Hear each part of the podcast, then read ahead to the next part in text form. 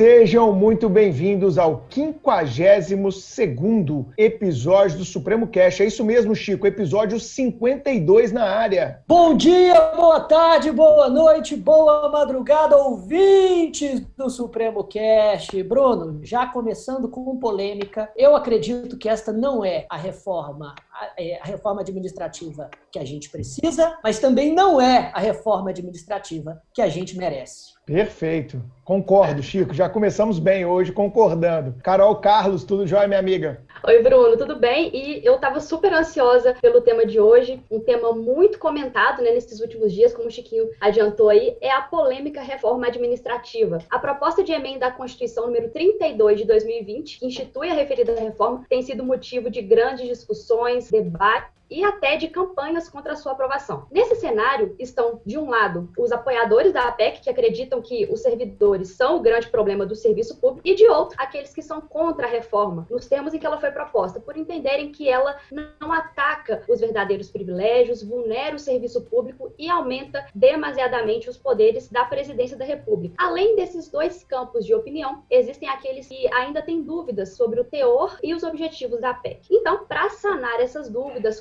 comentar a reforma de modo aprofundado e esclarecer diversos de seus pontos obscuros, convidamos dois professores sensacionais e eu já vou começar apresentando a primeira delas, que é a Flavinha, a Flávia Campos, que faz parte do time Supremo. Flavinha, que já participou com a gente de outros episódios, é consultora legislativa da Assembleia Legislativa daqui de Minas, professora de Direito Administrativo do Supremo, da pós-graduação da ESA. Seja muito bem-vinda de novo, Flavinha. Obrigada, Carol. Olha, agora eu já posso pedir música, né? Terceira Pode. vez que eu participo aqui do Supremo Cast, mas com, com um assunto que eu, obviamente, eu não poderia deixar de participar para a gente conversar um pouco. Desde quando começou a se falar sobre essa reforma, eu já falei com o Bruno que quando saísse eu estaria aqui de volta. Então, estou de volta mais uma vez para conversarmos sobre esse tema. É isso aí, Flavinha. Muito bem-vinda. Você é uma querida, um dos grandes talentos do time Supremo. Eu tenho muito orgulho de você ter começado a sua carreira como professora aqui com a gente e hoje brilhar tanto como professora de Direito Administrativo da casa, né, Flavinha? E ó, eu vou te contar uma coisa, viu? Você é a primeira pessoa, o primeiro convidado a comparecer três vezes é, no Supremo Cash. Eu estava fazendo essas contas, Chico.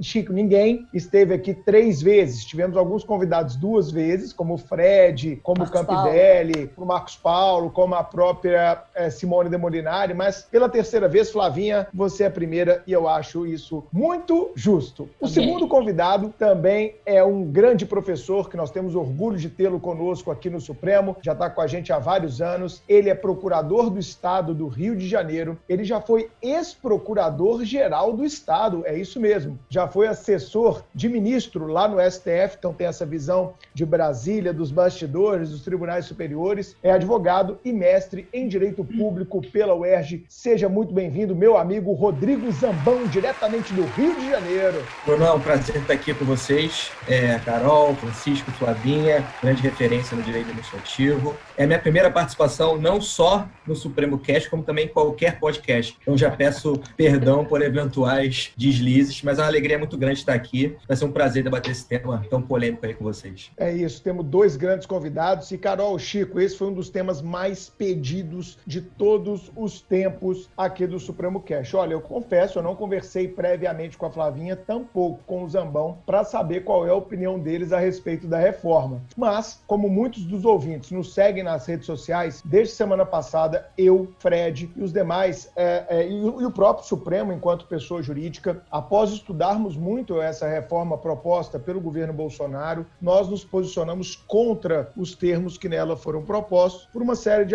argumentos que nós vamos trazer aqui. E eu quero deixar os nossos convidados muito à vontade, seja para defender a reforma, seja para atacar o Supremo Cash. É um palanque livre, é, como o Bernardo disse certa vez, um mercado livre de ideias. Então vocês fiquem à vontade, viu, pessoal, para se posicionar. Isso aqui é um absurdo, isso aqui é muito legal, isso aqui realmente precisava mudar, isso aqui já mudou há muito tempo, é mera retórica. A gente quer deixar vocês, né, Chico, muito à vontade. Concorda, Chico? Concordo plenamente. É, inclusive, eu e o Bruno discordamos é, abertamente sobre temas em quase todos os episódios. Sim, nos episódios pares, normalmente a gente discorda, sempre muito democraticamente e, e, de, e, de, forma aberta. Às vezes de forma brusca, mas sempre respeitosa. Fiquem à vontade nesse, quesito. É isso.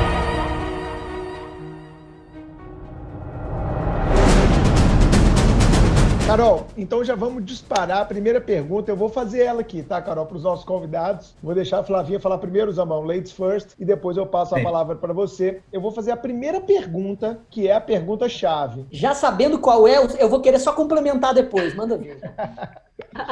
Essa reforma administrativa era realmente necessária, Chico? Pois é, complementando, é, estudando para essa pauta, eu fiz uma pesquisa muito legal. Eu fui atrás de estudar o que, o que já é, de certa forma, um senso comum. No sentido de que, quando sempre que eu tenho almoço de família e os temas relacionados ao serviço público ficam pululando é, na, naqueles tios que defendem um ponto de vista que defendem outro, existe mais ou menos uma ideia quase homogênea de que funcionário público no Brasil ele ganha demais, ele é cercado de muitos privilégios, ele ganha muito muito acima do setor privado. Isso cria uma distorção na economia, porque cria incentivos para que as pessoas que são inteligentes, que são capazes, é, vão para, para o serviço público e não inovem dentro de um mercado privado, criando, portanto, uma economia pujante. Daí fui a uma pesquisa e ela foi publicada por um economista chamado é, Leonardo Siqueira, que inclusive é um dos, dos que presidem um podcast, que vai ser a minha, a minha dica suprema,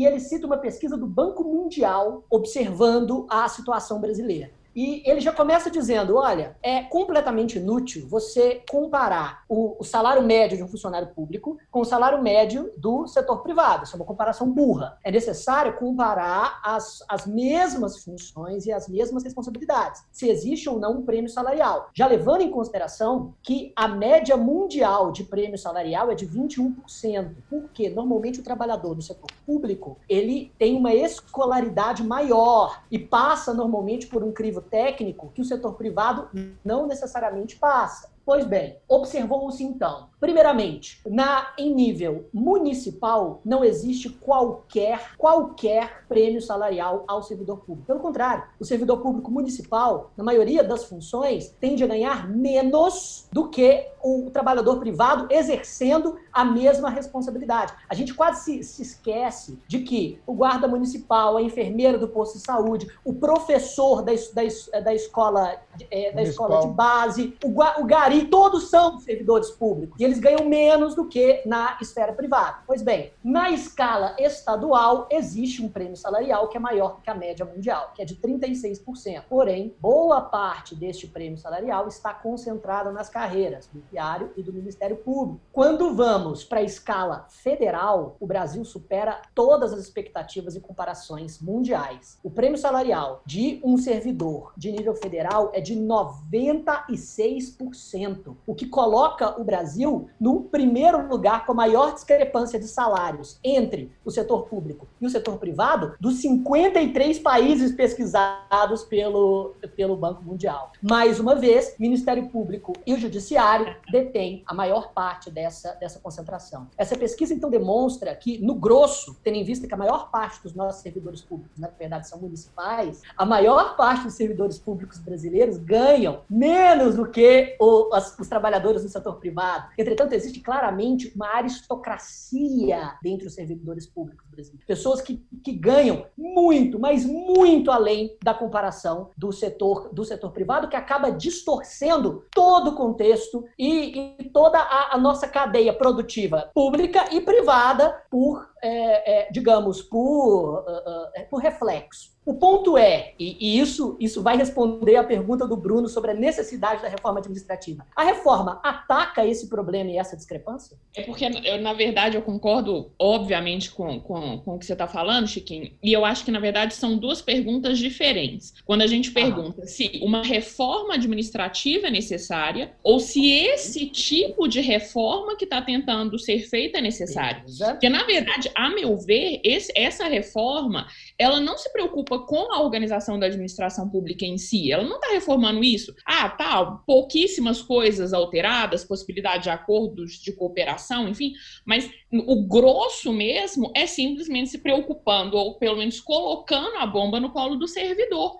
E como você disse, esse servidor, que é o servidor de base, que é o servidor, é, vamos dizer assim, chão de fábrica, é o servidor que vai, que vai sofrer consequências dessa reforma, sendo que quem está lá em cima, está lá sentado, né, lá na, tá lá na cobertura do prédio, ele não vai sentir nenhum ventinho dessa reforma. Então, uma reforma. São os únicos, sim, e são os únicos responsáveis pela distorção que realmente Exatamente. existe no Brasil. Exatamente. A, a, eu estava lendo a justificativa né, do, do ministro para a PEC, é, e ele já começa falando né, que a reforma é necessária, tendo em vista que é, a população, né, que o cidadão, ele tem uma visão de que a administração pública gasta demais e entrega de menos. Só que, na verdade, na verdade, o cidadão ele não está preocupado com a professora da escola municipal que recebe dois mil reais por mês. Ele não está preocupado com o policial que está fazendo o trabalho dele, ele não está preocupado é, com o médico que está atendendo ele no posto de saúde. Ele está sentindo que realmente a administração gasta demais e entrega de menos para esses cargos que a gente sabe que não estão é,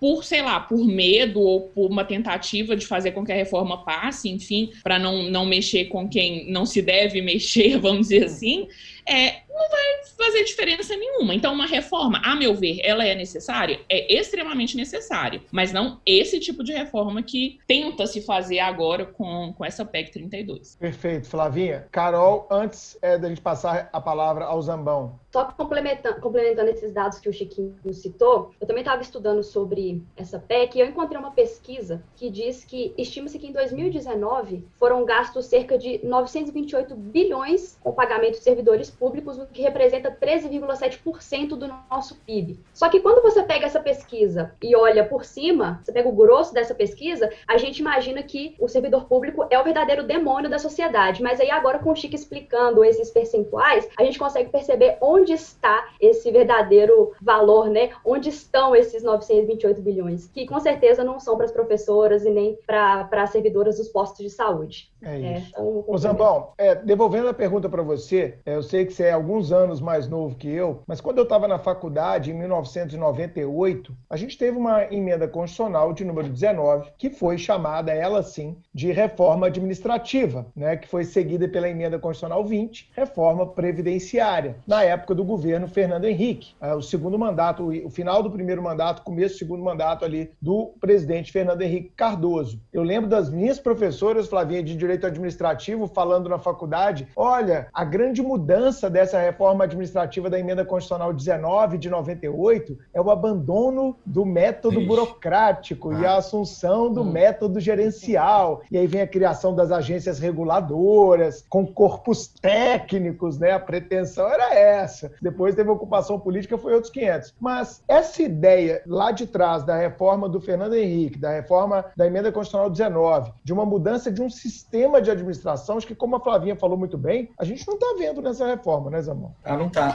A reforma de, de 98, é curiosamente, né? Em 98 eu estava terminando estava é, no terceiro, no segundo ano. E eu não sei como é que é a classificação agora. Mas a denominação agora mudou tudo. Antes dessa, desse podcast. Estava no ensino médio, você estava no eu ensino médio. Eu estava tendo uma reunião via, via Zoom com a futura escola da minha filha, eu já não entendo mais nada do que é maternal 1, maternal 2. Virou uma confusão só. Mas é, em, 90, em 98, então eu não, quer dizer, não acompanhei essa reforma administrativa, depois eu fui estudando direito administrativo, né? E, era, e ela foi classificada como a reforma da a reforma administrativa de implantação do Estado gerencial brasileiro, né? Superação de um modelo burocrático de administração pública para o modelo gerencial. Isso tudo que os professores sempre falaram. E curiosamente, é, embora eu tivesse tido essas lições ao longo da minha vida, eu nunca tinha parado para ler, né, para estudar historicamente essa reforma administrativa de 98. E aí o, Rafael Oliveira, que também dá aula no Supremo, me chamou para dar uma aula na pós dele justamente sobre essa emenda constitucional 19. E aí eu tive que estudar. Eu li o processo histórico, li os trabalhos do Bresser Pereira, que era né, o grande artífice dessa, dessa reforma administrativa. E a minha conclusão é, eu cheguei a duas foi, Foi criado o MARI, cara, você, você lembra do MARI? Ministério é... da Administração e Reforma do Estado, Flavinho. Exatamente. O MARI, Flavinha, era quem autorizava os concursos públicos lá atrás. Eu ficava lendo o Diário Oficial para ver o que, que o Mari publicava, Chiquinho. Tô velho. Mas fala aí, Zambão.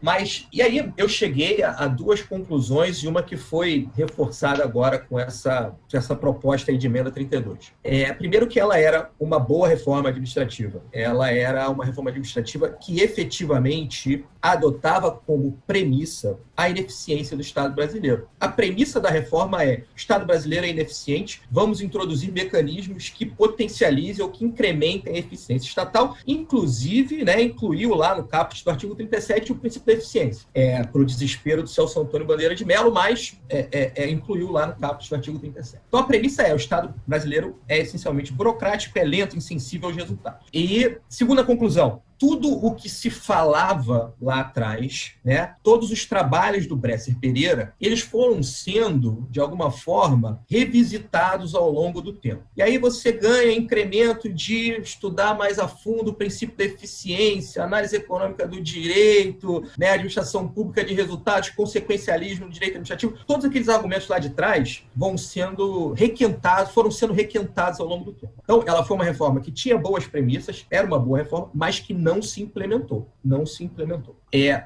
e o meu, a minha conclusão é de que ela era uma reforma tão boa, ela era uma reforma boa, ficou reforçada agora com essa nova reforma administrativa, essa proposta número 32. E para mim, é, essa, essa proposta de emenda constitucional, essa PEC, ela tem um problema de origem, que é o problema de premissa. É, o problema, a premissa dela não é tornar o Estado brasileiro mais eficiente. A premissa dela é reduzir despesas né, cortando ou alterando, melhor dizendo, o regime jurídico do serviço público, do servidor público. E aí é, eu vou tocar num ponto que eu acho que foi o que a Flavinha falou. É, o cidadão brasileiro ele não está preocupado com o regime jurídico do servidor. Essa não é a preocupação do cidadão brasileiro médio. A preocupação do cidadão brasileiro médio, do cidadão brasileiro como qualquer cidadão brasileiro, é o fato do Estado não entregar, entregar para ele o que ele precisa é um problema de eficiência, é um problema de um Estado lento que não atende às expectativas criadas nos administrados, nos cidadãos. E aí eu me deparei com essa reforma, uma reforma que eu esperava muito, né? Eu sempre fui um grande defensor de, de, de reforma administrativa. Eu acho que a Constituição é muito prolixa em matéria de direito administrativo, tinha que enxugar a Constituição bastante. É, mas foi uma decepção, por vários motivos. Mas o príncipe nós vamos enfrentar aqui ao longo da nossa conversa. Mas para mim, o principal motivo é, o principal problema dessa reforma é, é um problema de premissa. Um problema de premissa. Para trazer aqui em, em, português bem claro, elegeu-se o servidor como grande inimigo é, e não o serviço público. E aí não vamos tratar de inimigos, né? É o serviço público como grande foco. É, a Flavinha falou, você não tem propostas é mais é, voltadas à organização administrativa, ao funcionamento da administração pública, é, então, é, gera uma certa perplexidade. Além de ter sido menos ampla do que deveria em matéria de né, incidência subjetiva, se é que podemos dizer assim, e com efeitos prospectivos, quer dizer, então uma reforma administrativa que se pretendesse ser efetivamente é, é, eficiente, ela deveria ser subjetivamente ampla, deveria ser com efeitos imediatos, mas com premissas corretas. E a premissa, para mim, é o grande problema dessa emenda. Concordo plenamente, Zambão. Ô Chico, é Carol, para mim, essa emenda podia ter dois artigos. O primeiro é cumpra-se o teto constitucional e o segundo é subsídio é parcela única. Fica vedado qualquer outro tipo de remuneração. Acabou. Não existe mais nenhum outro adicional. Você faz dois artigos, você fazia a PEC estava satisfeito. Não precisava ficar não. mexendo nesse tanto de coisinha que foi mexendo, né, Chico? Dois ah, artigos. Cumpra-se é, o teto. O teto foi feito para ser cumprido. Então, por sim, favor, não, eu... tá? Tem que cumprir Exato. o teto. Tetou, acabou. E o segundo é subsídio é parcela única, filho. Então fica proibido qualquer adicional, qualquer outro tipo de vantagem que não integre o subsídio. Sim. Se você quiser brigar, Exato. vai brigar para que o seu subsídio, aquela parcela, passe a integrar seu subsídio. Sim. E a gente pode pensar se o teto é alto, se o teto é baixo, como o Paulo Guedes na semana passada veio colocar, né, Chico? Exatamente. Não, e o mais legal é que eu concordo com seus dois artigos, eles basicamente se resumem a cumpra o que já está na Constituição, porque essas duas coisas a Constituição já diz, ela já coloca um teto, ah, e já diz que o subsídio é parcela única. Ah, não, porque o auxílio moradia é verba indenizatória. Indenizatória? Você, você, você tem um dano, um prejuízo por ter de viver em algum lugar? Assim, Essa não, não, é não faz sentido, cara. É, é, é. É, sabe, é, é, vexatório. Ou seja, ou seja, eu já lanço aqui, até em, com base nas palavras da Flavinha e do Zambão, Carol, é, eu sei que você já vai fazer mais uma pergunta, mas o que eu comentei muito em rede social, o problema não é se a reforma é necessária, o problema é a falta de efetividade de normas, né? Porque uhum. quando se quer cumprir algo, o Zambão ele teve lá na, na cúpula do poder, ele sabe muito bem disso, a Flavinha trabalha também com órgãos de poder no legislativo e ela sabe disso. Eu sou servidor público, eu sei disso. Papel aceita tudo. Ou seja, então chega lá, ó, é para fazer isso, isso, isso é para pagar. Não, mas peraí, isso aqui é a Constituição veda. Não, veda, mas não é assim. Já tem um precedente lá do TCU, tem um precedente do TCE, tem aqui aquela interpretação que a gente pode dar lá ao entendimento do, do, do, do STF. Ou seja, o problema no Brasil não é norma, o problema é efetividade de normas. Mais uma vez, Carol. Perfeito. E uma outra dúvida que tem assombrado muita gente quanto à, à reforma é exatamente com relação à sua abrangência. Então, eu quero perguntar para vocês, Flavinha e Zambão, quem vai ser atingido por essa reforma se ela for aprovada? Servidores, membros do poder, executivo, legislativo, judiciário? E outra pergunta, ela será aplicada aos atuais ocupantes de cargos públicos ou apenas aos futuros servidores? Vou eu primeiro, depois o Zambão, a gente vai Sim. alternando também para não ficar Bora. falando o tempo todo. É, então, Carol, com relação à abrangência, é, a ideia né, que ela se aplique para os servidores públicos, mas como o próprio secretário, quando ele apresentou a, a PEC, né, quando ele deu aquela entrevista longa para explicar um pouco a PEC, ele deixou muito claro que esses cargos de poder eles não vão ser abrangidos pelo, pela emenda.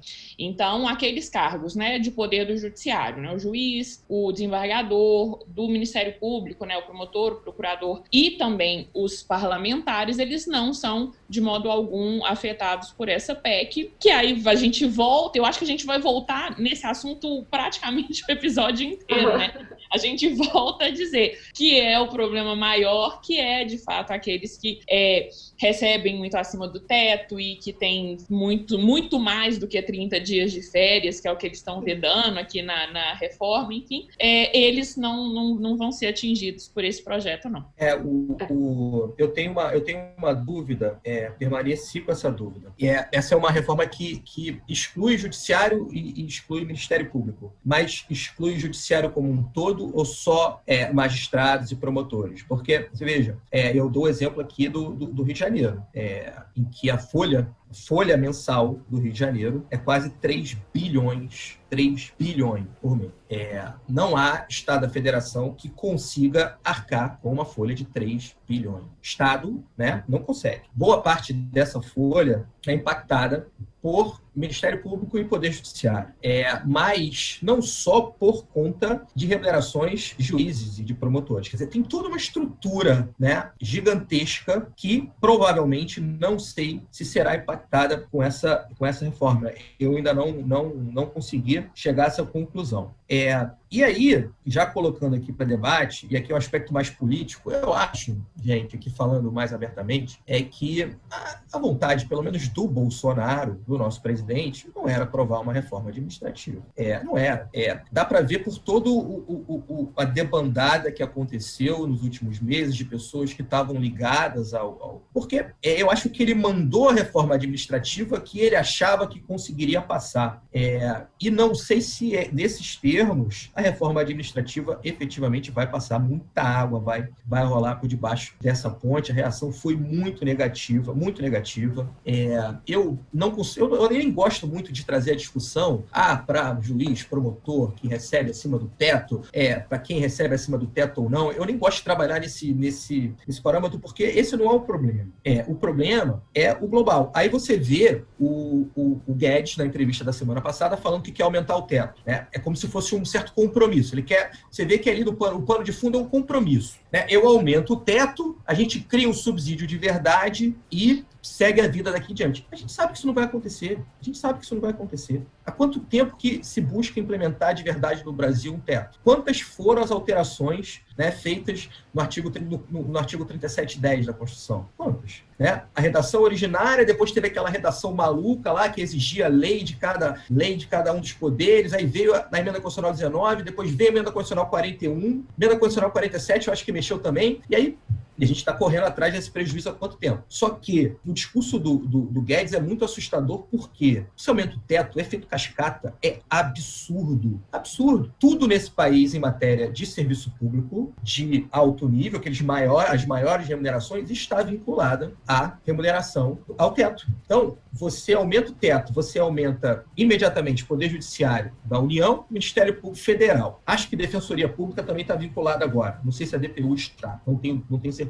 É, aqui no Estado está. Aqui no Estado está. Então, se você aumenta o teto, você vai aumentar automaticamente, automaticamente a remuneração dos magistrados, dos promotores, dos defensores. Na Procuradoria eu posso dizer que não está vinculado. Ontem a gente quase que teve uma derrota lá no Ontem não, semana passada a gente teve uma derrota no Supremo é, da 4 a 4 para o nosso regime de remuneração, que em 2006 tentou fazer essa vinculação ao teto, mas nunca foi implementada na prática. Então a gente está rebolando. Mais um voto, a gente perde 75% da nossa remuneração. Está lá no Supremo.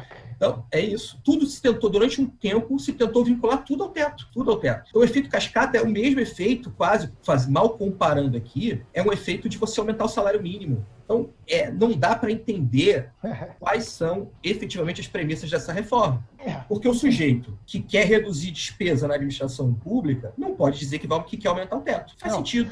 Ô Zambal, eu vi alguns comentários no Twitter de pessoas que estavam defendendo a reforma, é, e é uma imensa minoria né, de pessoas defendendo essa reforma, é, é, são apaixonados mesmo pelo governo atual que defendem essa reforma de A a Z, só paixão explica defender essa reforma de A a Z, e paixão explica tudo, né? Então, é, e, e, um cara, um cara, um, um, bolsonarista que eu sigo, Chiquinho, é, ele comentou essa frase do Guedes de semana passada de aumento de teto. Guedes, me ajuda a te ajudar, né, cara? me ajuda a te ajudar. Eu tô aqui tomando porrada em rede social, defendendo a reforma. Você me sapeca essa de aumento de teto, aí você né, quer, quer me fuder, me beija, né, Carol? Como já diria lá no Tropa de Elite, pelo amor de Deus. É, é, é de arrebentar, não tem condição, peraí. E outra, o Zambão, você falou uma coisa que, que é muito interessante, cara. Você já viveu em Brasília, também já vivi por lá. Como servidor público federal, eu tenho uma, não vou dizer vasta, né, mas já são 17 anos aí de carreira. Então você, você começa a entender como as coisas funcionam, né? Nos bastidores, internamente, etc. A mim me parece cada vez mais nesse governo, Chico, que entrou uma galera que não faz a menor noção do que é a coisa pública, sabe? É de A a Z. É impressionante. É desde a falta de liturgia do cargo, desde de, de falar coisa na imprensa sem pensar, sabe? Desde de, de arrotar coisa. Parece que os caras chegam lá na entrevista e falam sem pensar, e discurso sem preparar, sabe? E de uma, de uma retórica que parece que não entende os impactos de certas falas, como o Zambon acabou de destacar. É, a fala do Guedes foi a seguinte: ah, eu acho é, 39 mil pouco para a responsabilidade do presidente da República. Eu acho 39 mil pouco para um ministro do STF. Tudo bem, isoladamente eu concordo com essa fala dele. E eu acho que ninguém duvidaria que 11 ministros ganhar 50, 60 Sim. mil, não é isso que quebraria o país. Perfeito. Né? Se o salário do presidente da República amanhã fosse 100 mil reais, com, sei lá, mais umas verbas de sei lá o quê, e passar para 150 mil, o Brasil não vai quebrar por causa disso, gente, pelo amor de Deus. Né? O, a grande questão é a falta da dimensão das coisas. O camarada, quando fala uma coisa dessa, ele não está minimamente verificando regras de direito financeiro, de direito administrativo e por aí vai, né? E, e nem de responsabilidade fiscal. Porque esse cara, para falar uma coisa dessa, como o Zambão falou, ele não está nem pensando que a LRF, a Lei Complementar 101, a Lei de Responsabilidade Fiscal, ela estabelece teto de gasto, né? Então, não é só falar assim, ó, vamos aumentar aí. Tem tetos, existem leis para serem respeitadas. Chico? Sim.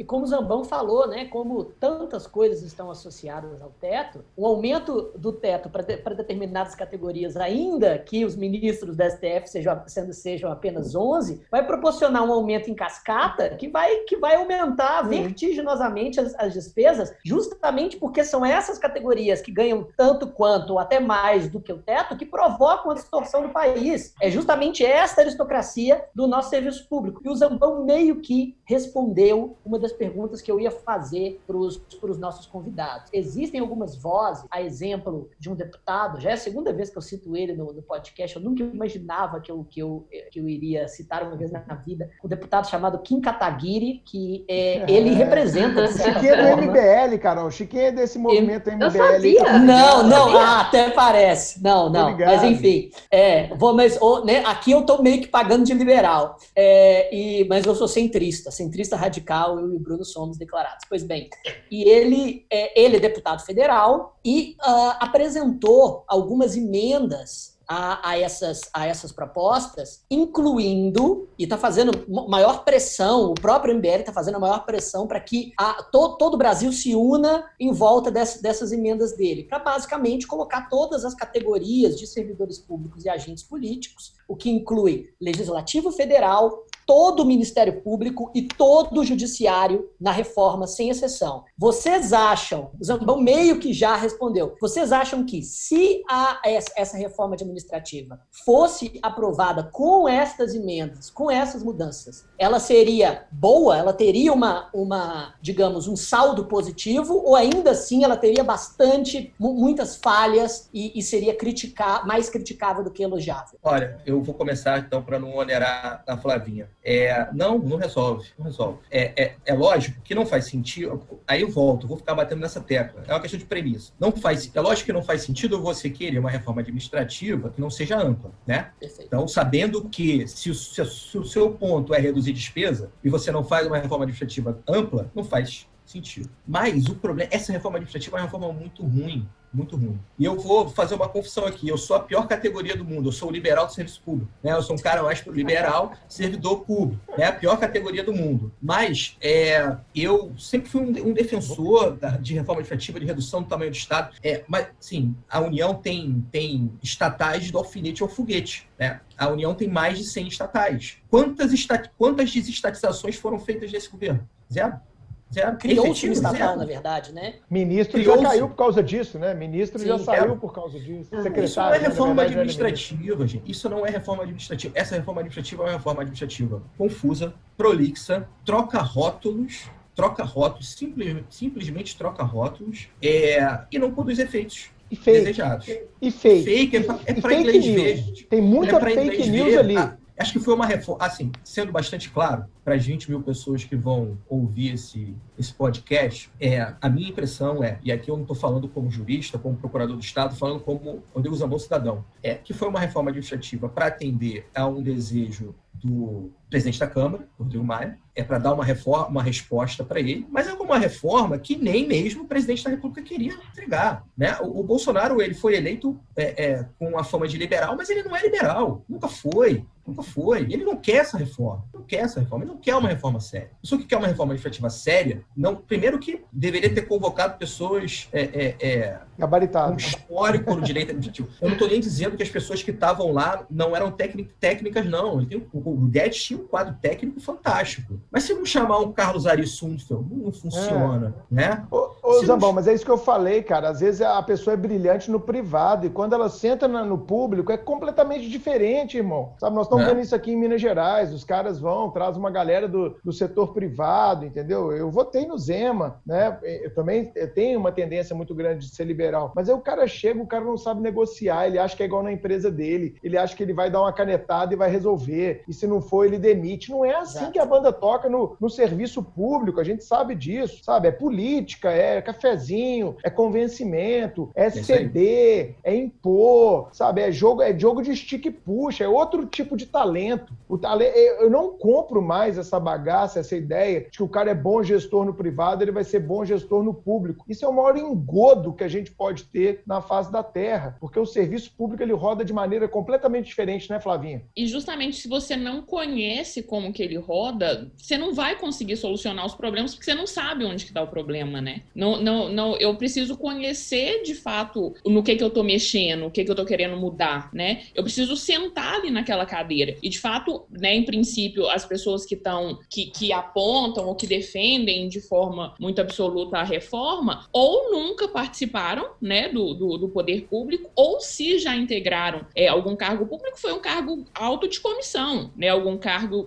dando assessoria a alguém de em comissão. Mas quem eles estão querendo de fato mexer, o regime jurídico que eles estão querendo de fato mexer, não conhece. Então eu não consigo saber onde é que está o problema para eu conseguir resolver. Perfeito. Bom, eu acho que a gente deu um grande panorama geral com as opiniões aqui de cada um a respeito da reforma administrativa. Agora eu acho que está na hora, né, Carol, da gente entrar dentro das regras especificamente é, sobre aquilo que muda lá na, nessa PEC 32 de 2020.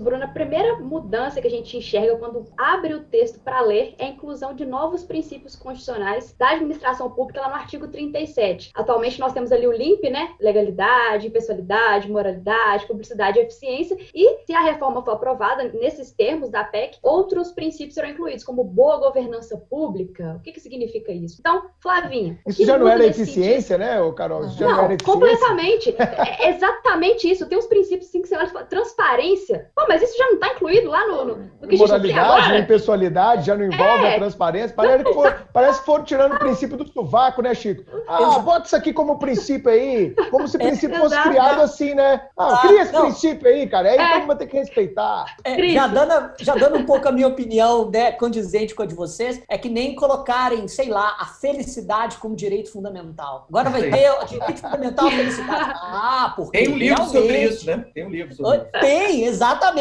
Não, porque realmente, se colocar agora a felicidade no artigo 5 é. aí o Brasil vai mudar. Porque, porque a felicidade não pode ser deduzida a partir de nenhum dos direitos fundamentais do artigo 5 Não, não pode, não. O que, que você acha sobre isso? Então, foram incluídos oito né, novos princípios lá no caput do, do 37. Ah. E é engraçado isso que você falou, Carol, tipo, ah, mas isso já não estava ali, isso, né? A, a, a, transparência já não está ligada à moralidade, já não está ligada à publicidade, que na justificativa eles, inclusive, falam. Né? Quando ele fala, por exemplo, da imparcialidade, ele fala: o princípio da imparcialidade pode até parecer com o princípio da impessoalidade, mas é diferente. Quando fala da transparência, eles falam a mesma coisa. O princípio da transparência parece muito com o da publicidade, mas é diferente.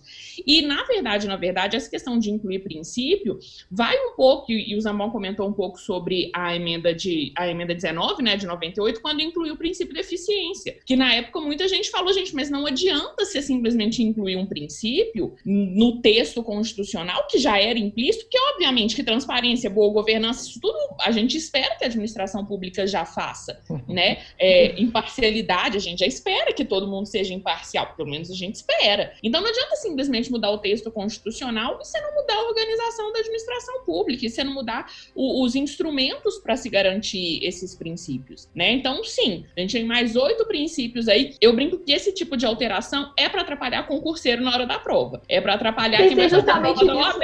Porque vai, em vez de decorar cinco, agora vai ter que decorar mais oito. Agora são treze para decorar. E acabou o macetinho, né, dos professores é. administrativos. Como é que vai ser? Limpe, bom, tchan, tchan, Vai ser, vai ter que inventar inventar frase, né, para decoração de princípio. Vai. Porque, de fato, assim, a alteração significativa mesmo na prática, a gente já esperava que todo mundo atuasse dessa maneira. E mais, eu acho que algumas, alguns pontos que eles trazem na reforma até impede um pouco da aplicação desses princípios, né? Quando você estabelece um novo vínculo, né? O, o cargo de vínculo, o vínculo DT por tempo determinado, por prazo determinado, que aí agora não tem a garantia da estabilidade. Isso impede muitas vezes que aquela pessoa que está exercendo essa função atue de forma imparcial. Você coloca um princípio da, da, da, imparcialidade lá no caput, mas você possibilita que aquele servidor ele sofra algum tipo de pressão, algum tipo de assédio do seu superior hierárquico, que infelizmente a gente sabe que pode acontecer, e ele não atue de forma imparcial, de fato. Concorda, é, eu, eu, eu tava doido para falar sobre esse artigo, porque eu acho, assim, eu, eu gostava do caput do artigo 37, como é que ele, de como ele era, sabe? Estragaram o caput. É, ficou um troço cafona, né? Essa, essa é um, ficou, ficou um troço cafona. Pô, mas cafona é a cara, é a cara disso aí, não é, Chico? Cara, porque assim. Excelente é, é, palavra. É um, é um. Assim, a gente tem uma mania, né? O, o legislador federal tem essa mania é, de encher princípio para achar que dá dando relevância né, a uma lei. Se você pegar a lei do processo administrativo federal, é cheio de princípio também. Aí você pega né, a lei lá do, do a lei 13.019 também é cheia de princípio. E aí encheu a Constituição de princípio. É, eu até acho que a eficiência em 98 é, tinha uma razão de ser. Por mais que, que possa ter sido uma alteração mais simbólica, ela representava uma guinada da administração pública para o foco no resultado. Então, o, o norte, o, o, o, norte, o né? princípio da eficiência ele era um protagonista do princípiozinho ali. Aí você pega é, imparcialidade. Gente, tá inclu... aí você vê que não, não teve participação de um Carlos Aria, de um Gustavo Binemon, né, de, de um Alexandre Aragão na, na, na elaboração desse, desse, dessa reforma. Sim, imparcialidade está incluída em pessoalidade. Aí vem transparência, está incluída em publicidade. Inovação, eu gosto, eu sempre falo isso da necessidade de você incorporar o valor e inovação no dia a dia da administração pública. Mas isso é um corolário da eficiência. Responsabilidade. Zambão, Zambão, desculpa, eu não sei se a gente vai ter oportunidade de falar isso, mas acho que o Chico vai concordar comigo. Inovação sem estabilidade, quem vai querer inovar no serviço público é uma coisa foda sem estabilidade. Ô, gente, peraí, vamos mudar isso aqui? Isso aqui num não tá contexto legal. De, num contexto ah, de responsabilização, né? Não, não, tem, não tem jeito. Mais é, do mesmo, mais do mesmo. Responsabilidade, consequência direta de vinculação do administrador público à legalidade, princípio central do direito administrativo. Claro. Unidade e coordenação, decorrência da estruturação hierárquica da administração pública. Não inove nada boa governança pública. Ah, tem lá nas, nas constituições europeias, tem lá um, um, direito fundamental à boa administração pública. Não é isso que, tá, que se está tratando. Boa governança é quase que uma combinação entre moralidade e eficiência. E subsidiariedade, ok, tá, subsidiariedade não me parece que seja um princípio geral ali do direito administrativo para estar no caput. Ele é um princípio que disciplina basicamente né, a intervenção do Estado no domínio econômico, que é extraído lá do caput do artigo 173, quando fala que para criar estatal, para intervir diretamente na economia, eu tenho que ter relevante interesse coletivo ou imperativo de segurança nacional. Então, assim, com toda, com toda sinceridade, pô, cafonalha, assim, estragaram o caput do, do, artigo 37. Eu também gostava deles, Zambão, pela simplicidade, né? Tudo que é simples é, é uhum. belo. Eu, eu, tenho, eu, tenho esse, eu, tenho, esse, padrão estético. O então, ministro Marco Aurélio falava, o simples vence. E é isso, o é simples isso. vence. Exato. É isso, eu acho que a simplicidade ela, ela é fundamental, né, Carol? Com certeza. E uma, um outro ponto de muita preocupação também é sobre o ingresso em cargos públicos. Se a reforma for aprovada, como se dará esse ingresso? Vai continuar sendo por concurso público? Tem alguma exceção? Como é que vai funcionar isso? Esse, é, esse é o drama da galera. Vai acabar com o concurso é. ou não? Exato. Uhum. Então, agora com a reforma, a gente vai ter alguns tipos de vínculos diferentes, né? Então, no caso do emprego público, que já existe, continua sendo através de concurso público, a gente passa a ter agora, né, esse cargo é, com vínculo por prazo determinado, o, pra, o, pra, o cargo com vínculo, indeter, com vínculo determinado, ele vai ser um para atender necessidades temporárias, calamidade, enfim. É, a gente tem, né, aquele cargo de liderança e assessoramento, que é essa função de liderança e assessoramento, que aí é de livre nomeação, mas, na verdade, a, a, a reforma vai determina que uma lei né, vai dizer quais são os requisitos para essa, essa nomeação e essa exoneração. E a gente tem os dois que eu acho que são o foco principal nosso aqui no preparação de concurso, que é aquele vínculo com prazo indeterminado e aquele cargo típico de Estado. Nesses dois, a gente continua tendo concurso público, só que aparece uma figura né, diferente que eu estava assistindo um, um, um, comentário sobre a reforma, eu não me lembro o nome do professor, mas ele, ele apelidou de trainee, né, ele falou que agora de administração pública é uma espécie de treine, que é esse vínculo de experiência, que vai ser uma fase do concurso público, né? Mas a gente continua tendo, concurso público vai existir, a gente vai ter concurso para essas três para essas três é, modalidades, né? Vamos dizer assim, para esses três vínculos: o de o vínculo de prazo indeterminado, o cargo típico de Estado e a, o emprego público continua igual. A diferença no concurso público vai ser isso: você vai ficar um determinado período de tempo, que é esse vínculo de experiência, que vai mudar se for cargo típico de Estado ou por pra, ou vínculo por prazo indeterminado, é, que é uma fase do concurso em que você vai ficar ali em experiência. Para ver se... é, isso só reforça, Zambão, aquilo que eu falei, cara. Os caras não têm a menor noção do que é o serviço público. Imaginem vocês, eu passei né, no concurso de delegado federal, fui lá para a fronteira do Mato Grosso do Sul com o Paraguai, uma zona extremamente interessante para trabalhar e hostil. Aí imagina eu indo na operação, Zabão, chegando assim pro meu chefe, ô chefe, leva mal não, pô, essa operação é muito arriscada. Eu tô indo naquele estágio ali, você sabe qual, né? Aquele começozinho aí, vai que dá uma merda, eu tenho que dar dois tiros lá, pô. Me tira dessa aí, cara. Aí o chefe, não, beleza, ó, galera, nessa operação aqui nós não vamos colocar os trainees, tá? Quem tá em período de experiência não vai não, né? Beleza? Nós vamos poupar vocês aí porque estamos juntos, vocês estão no período de experiência. Ou então vai colocar fora. só os trainees né? Agora a gente vai colocar só eles. Exato, a lógica é essa, o estagiário é que se ferra, pô. Imagina, Zambão, ô Zambão, chega lá o trainee na procuradoria, ô Zambão, pô, chefe, assina essa aqui porque eu sou trainee, vai que dá merda o governador não gosta, cara, eu vou pra rua porque eu tô nesse estágio. É uma, é uma completa falta de noção do que é o serviço público, bicho. Concorda, Zambão? Eu, o que você achou dessa fase de Eu, eu queria... Eu já não uma... existe? O estágio é, probatório já não é eu queria, isso? Eu queria deixar, eu, eu tenho falado para meus alunos, para eles ficarem tranquilos, né? É porque realizar concurso ou não é uma decisão de política de Estado. Então você pode ter uma política de Estado que queira não fazer concurso, você pode ter uma política de Estado que amplie a realização de concursos públicos, como foram os governos lá do, do, do PT, né, em que, em que é, foram feitos mais concursos públicos foi, foi, a época em que eu passei no concurso. Então, né, eu, eu, costumo brincar o seguinte: olha, se fosse hoje em dia, talvez eu nem passasse, porque hoje em dia é muito mais difícil passar em concurso do que na minha época. Na nossa época tinha muito mais concursos, as pessoas não eram tão preparadas como são hoje. É, mas eu, eu tenho uma visão, e aí mostra a ruindade dessa, dessa, dessa reforma, que para mim é uma reforma para de inglês ver. Ela mudou rótulo, mudou rótulo e não mudou substância. É, se vocês forem olhar, as formas de investidora. Nós temos é, ah, essas, esses carros típicos de Estado, nós vamos ver o que são depois, esse prazo indeterminado, o prazo determinado, temos o emprego público e aquelas funções que são as funções de confiança que eles deram é, um, um outro nome. Tudo igual, tudo igual, não muda. Não muda. O que preocupa é, aí vamos lá, o que preocupa para quem está se preparando para fazer concurso público. As formas de ingresso são as mesmas. Ah, tem essa fase aí do, do, do da fase de experiência. Já tinha o estágio experimental. O que eles fizeram foi constitucionalizar o estágio experimental, o que é uma decisão extremamente é, é, é, é criticável, porque você petrifica um negócio que você não sabe se vai, se vai funcionar. Aqui no Rio, a gente tinha leis prevendo estágio experimental. Era uma judicialização excessiva, tinha problema aberto, porque não tinha é, é, aferição adequada em estágio experimental. Aí o cara não ia com a cara do, do, do, do policial ou do, do, servidor, não aprovava o cara no estágio experimental, não motivava, não tinha processo administrativo, aí judicializava.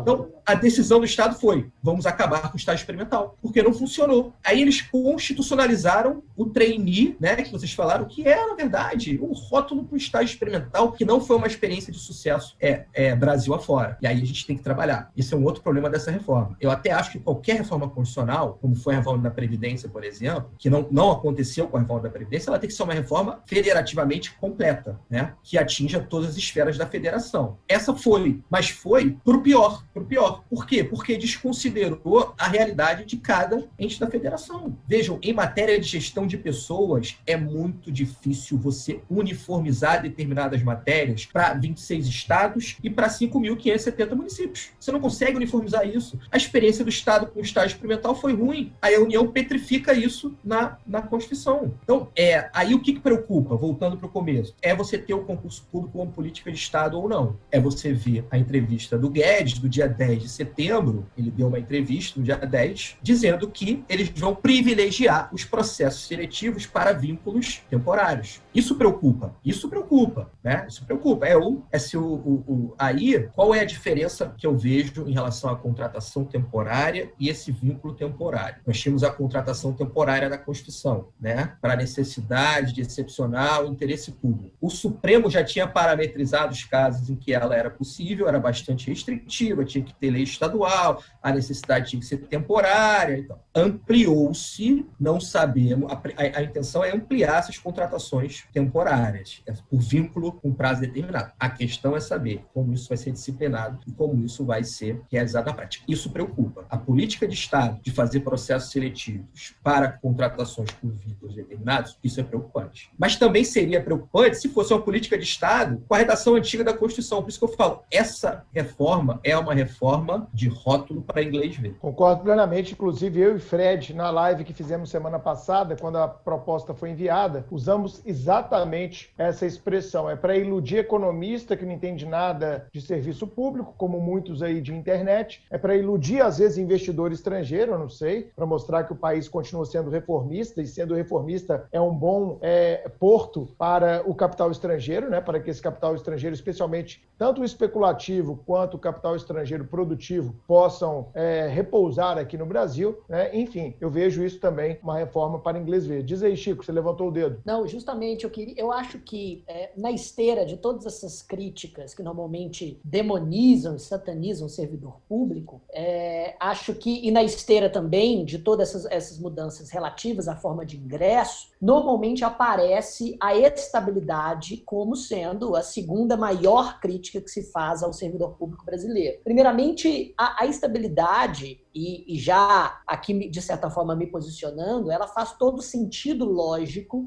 é, é, justamente porque a, a, Constituição Federal estabelece um princípio da impessoalidade, de maneira que, se não houvesse estabilidade, seria muito fácil para o gestor público simplesmente demitir ou exonerar aqueles que não concordam com, a, com as suas posições pessoais, ou quem ele não quer ver na, na administração pública, e manter só o feudo dele dele junto a ele. E, portanto, para garantir a impessoalidade no tratamento das pessoas que querem exercer as funções públicas, a estabilidade deve, deve ser mantida, é claro, com controle, que também já está na Constituição relativo à produtividade. Além disso, tem-se também uma lógica da, da estabilidade naquelas funções nas quais o, o, funcionário público exerce, de certa forma, uma certa fiscalização de outros poderes e, justamente por isso, poderia ser prejudicado quando pisa no calo de alguém que pode ter alguma influência cruzada dentro do, do Estado. Mas, independentemente disso, a estabilidade sempre foi um dos grandes alvos da, da crise política dos liberais, de, de forma geral, que sempre vociferam que a estabilidade faz com que o serviço público seja sempre praticável, etc, etc. Queria saber, então, dos convidados, o que muda com relação à estabilidade, se ela vai mudar para todos, para todos os servidores, para a maioria, se está vinculado à espécie de cargo exercido e a opinião dos, dos nossos convidados acerca desse instituto. Vamos lá, Zambão. Então, é, vamos, vamos lá. É, eu vou falar um pouquinho sobre a estabilidade, né? Que virou a grande vilã aí do, do, do serviço público como um todo. É, e eu vou dizer o que falo para meus amigos do mercado. Né? Tem muitos amigos no mercado. Os, os, caras do mercado, eles acham que são mais inteligentes que todo mundo porque eles fazem o, o dinheiro trabalhar para eles né? Uhum. Então, os caras são, fazem o dinheiro trabalhar para eles, os caras sabem, acham que sabem de tudo, são os, os verdadeiros tudólogos. É, e aí, quando eles começam a, a bater é, na, na, na, estabilidade, e eu falo assim, olha, vocês falam, uma, isso, isso é uma grande bobagem. O problema, o problema da estabilidade, discutir serviço público, reforma administrativa com foco na estabilidade, é uma grande bobagem. Você, eu acho que o problema do serviço público, em geral, é o regime de incentivos que ele traz para o servidor. Esse é o, esse, é o, esse é o problema. E isso é Você economia, tem... né, cara? Isso é análise econômica do direito. Econômica do direito, exatamente. Total. Então, assim, é o regime de incentivos. Você tem uma regulação, uma disciplina normativa que incentive a eficiência. Eu até acho que tem pontos positivos na reforma, é a teoria do relógio parado. É o relógio parado a certa hora duas vezes. Então, assim, tem, tem, é, é, é, é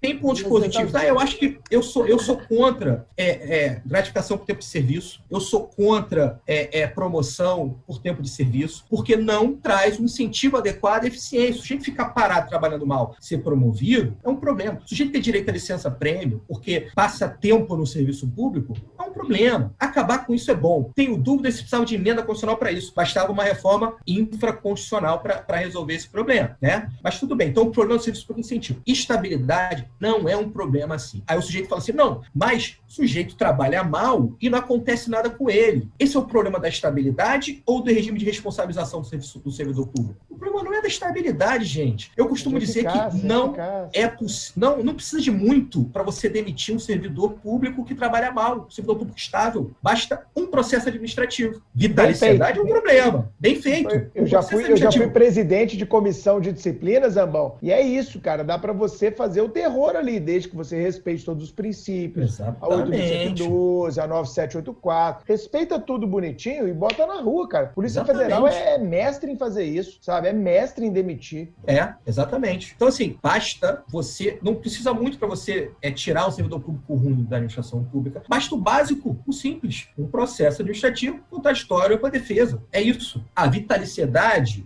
você ter decisão judicial transitada em julgado, sujeito receber enquanto o processo corre, né? Você não ter um regime que você consiga reduzir remuneração de servidor afastado, isso é um problema, né? Mas isso a gente resolve infraconstitucionalmente. Então, a estabilidade não é o demônio do serviço público. O problema é o regime de incentivos e o problema de, de responsabilização. Bruno, você tem 17 anos de, de serviço público. Eu tenho 15 anos de serviço público. É quantas vezes na sua vida você viu um servidor público não confirmado? Ah, no estágio probatório eu nunca vi. É. Todo mundo confirma. Eu vi uma vez. Eu só vi uma vez. Aí o problema da estabilidade. E o cara deve ter feito muita merda, né? O cara deve é. ter feito assim, o não, capeta. É, é quase cuspiu na cara da, da, da chefe da instituição. É isso. Mas assim, eu só vi isso uma vez na vida. Aí o problema da estabilidade ou do processo de avaliação e aferição do servidor? Todo mundo já sabe que é um servidor ruim no estágio probatório, gente. Já. Nem todo mundo sabe, de é cara. É rápido, isso é rápido. É rápido. É rápido. Então o problema é como você responsabiliza o servidor, como você é. incentiva o servidor a trabalhar bem e como você conduz né, esses processos de, de, de não confirmação. O problema não está na estabilidade. Perfeito, perfeito. Flavinha, você estava congelada quando a gente falou, começou a okay. falar de estabilidade. Você quer complementar a fala do Zambão? Não, na verdade eu concordo, né? A, a estabilidade ela sempre foi vista como se fosse um presente que é dado do nada para o servidor público, é um privilégio que ele tem acima de todos os homens, porque o servidor tem uma estrelinha na testa e só por causa disso ele ganha uma estabilidade. Na verdade, não. Você passa por um estágio probatório, você passa por avaliações de desempenho e mesmo você tendo estabilidade, se você não cumprir aquilo que você tem que cumprir, você tem possibilidade de perder o cargo. Já estava lá no 41, parágrafo 1 da Constituição. As possibilidades de perda do cargo do servidor estável. Né? Então, o Zambon citou o processo administrativo. Eu, particularmente, nunca vi, tá? Eu estou no meu segundo concurso, nem no, no, no, no, órgão anterior e nem nesse eu nunca vi é, alguém perder cargo enquanto estava. Né, alguém perdeu o cargo em virtude de processo administrativo. Mas pode acontecer, tá aí, é perfeitamente possível que se faça. O próprio, próprio órgão pode fazer isso.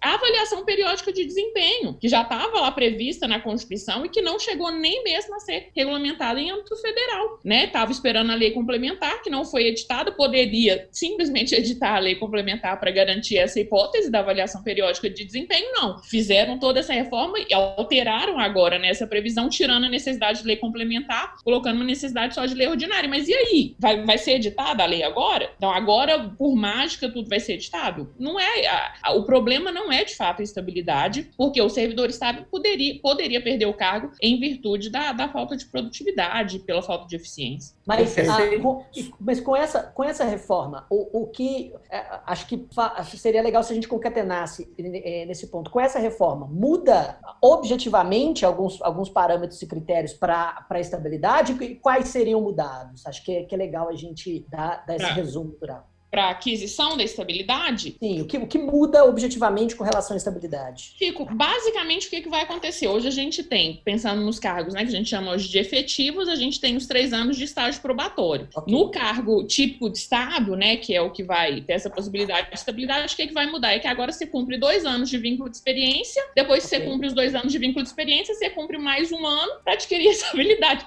Só, só, partiu no meio os três anos, entendeu? É rótulo. É rótulo. A única coisa. Exatamente. É rótulo. É isso que eu falo, é rótulo. Eu acho que o Bruno tocou num ponto. Eu acho que é, é, eu não tinha eu não tinha refletido sobre isso, né? É, eu tava toda vez que eu li essa reforma e, e, e eu falava, puta, isso é rótulo, estão mudando coisa que já existe.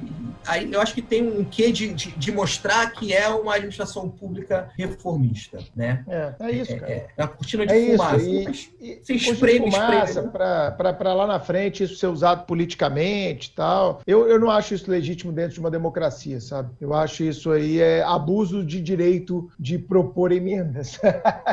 se é que a gente pode falar de um abuso de direito nesse sentido.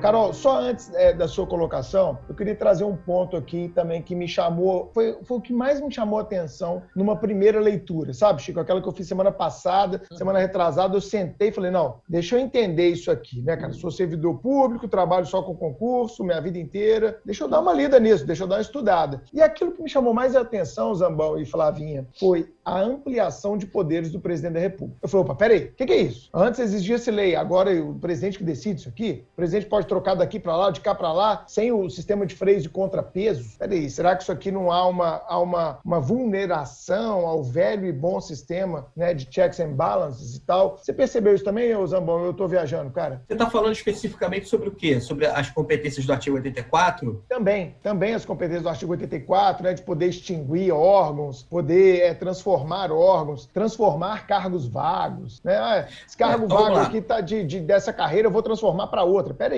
Não estamos falando só de despesa, não. Às vezes nós estamos falando de uma carreira que está defasada e que cumpre é, uma função essencial. Por, por, é, pelo artigo 84, começando, pelo, começando de trás para frente, é, o artigo 84, a verdade é, é, também não muda muita coisa, não, do que já se admitia em matéria de, de disciplina, de organização administrativa, é por decreto, tá? É, Só tem um ponto aqui que, que, que me chamou a atenção, é, que é a linha D do artigo 84, inciso 6, que fala de extinção, transformação e fusão de entidades da administração pública autárquica e fundacional. É. Né? Ou seja, Isso... ele teria o poder total para regular a estrutura administrativa do Isso. governo federal, né? E é, hoje isso exige uma lei aprovada no Congresso para que é, Você tem a lei para criar e você teria uma deslegalização para extinguir. Exatamente. Então, isso é, isso é um ponto é, é mais polêmico. De resto, ele, ele, ele poder transformar, não. ele poder extinguir numa canetada um, um, uma autarquia, cara. Pelo, pelo que ele tá, pela disciplina da lei, sim. Né? Peraí, ó, vem cá, lei, ó, agora não, mais o INSS. O INSS acabou. Oi? O INSS acabou. Ó, o IBAMA agora acabou, tá bom? Ah, agora ah, o isso INCRA. Não existe mais. Colonização e reforma agrária no Brasil não é uma coisa mais necessária. Vamos acabar aqui, ó. FUNAI. Que o quê? FUNAI índio. É, que índio? Índio é subraça. Vamos acabar com esse negócio aqui. Pô, eu acho que isso, sabe, o cara criar assim, sem passar nem pelo Congresso, nem fazer uma forcinha ali com não é o ideal. Senado, não é o ideal. Não é o ideal. Criar, extinguir pessoa jurídica por decreto, que é o que disciplina, que, que é o que permite o artigo 84, efetivamente me trouxe uma certa é, é, perplexidade. É, vamos no lá, resto... cara, nós estamos vivendo um sistema de autocracia, né? A democracia nossa já foi vulnerada há, há alguns meses. Essa é a minha visão e que eu sempre deixo claro, como centrista, como o Chiquinho falou. É, a nossa democracia está sendo vulnerada a todo momento e vem uma coisa dessa, sabe? Por que, que os militares não foram contemplados nessa reforma? Outro ponto que a gente tem que hum. chamar a atenção, né? É, eu então, esqueci de falar disso. Né? A gente fica focado Poxa, muito em carreira, em carreira jurídica, né? O que é Mas... carreira típica de Estado, né? Então vira esse conceito jurídico indeterminado. Então amanhã será que por decreto ele vai poder dizer, ou uma leizinha ali, ele vai dizer o que é carreira típica de Estado? Então amanhã falar, esses delegados federais aqui estão me perseguindo demais, é eu e a minha família. Então vamos fazer o seguinte, vamos tirar ele aqui como carreira típica de Estado.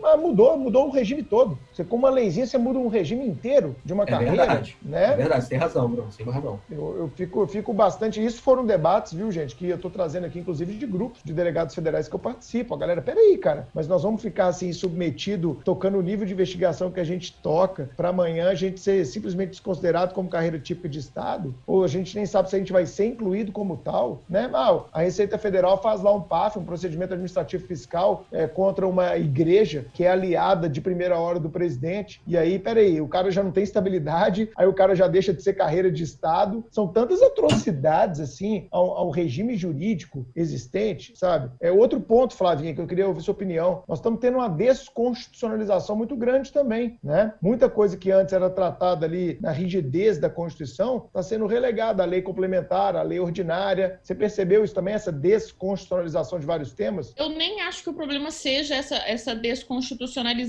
sabe? Porque, na verdade, não tem como a gente colocar tudo na Constituição. De fato, lei complementar, lei ordinária tem que ter essa função mesmo, né? De entrar em detalhes, enfim. A questão é desconstitucionalizar o que não é, nesse, é o que não se deveria e constitucionalizar o que não precisa, né? Porque, na verdade, você tira certas coisas da, da competência ali constitucional, mas você traz também certas coisas que não tinha a menor necessidade de estar aqui. É o que o Zamor falou.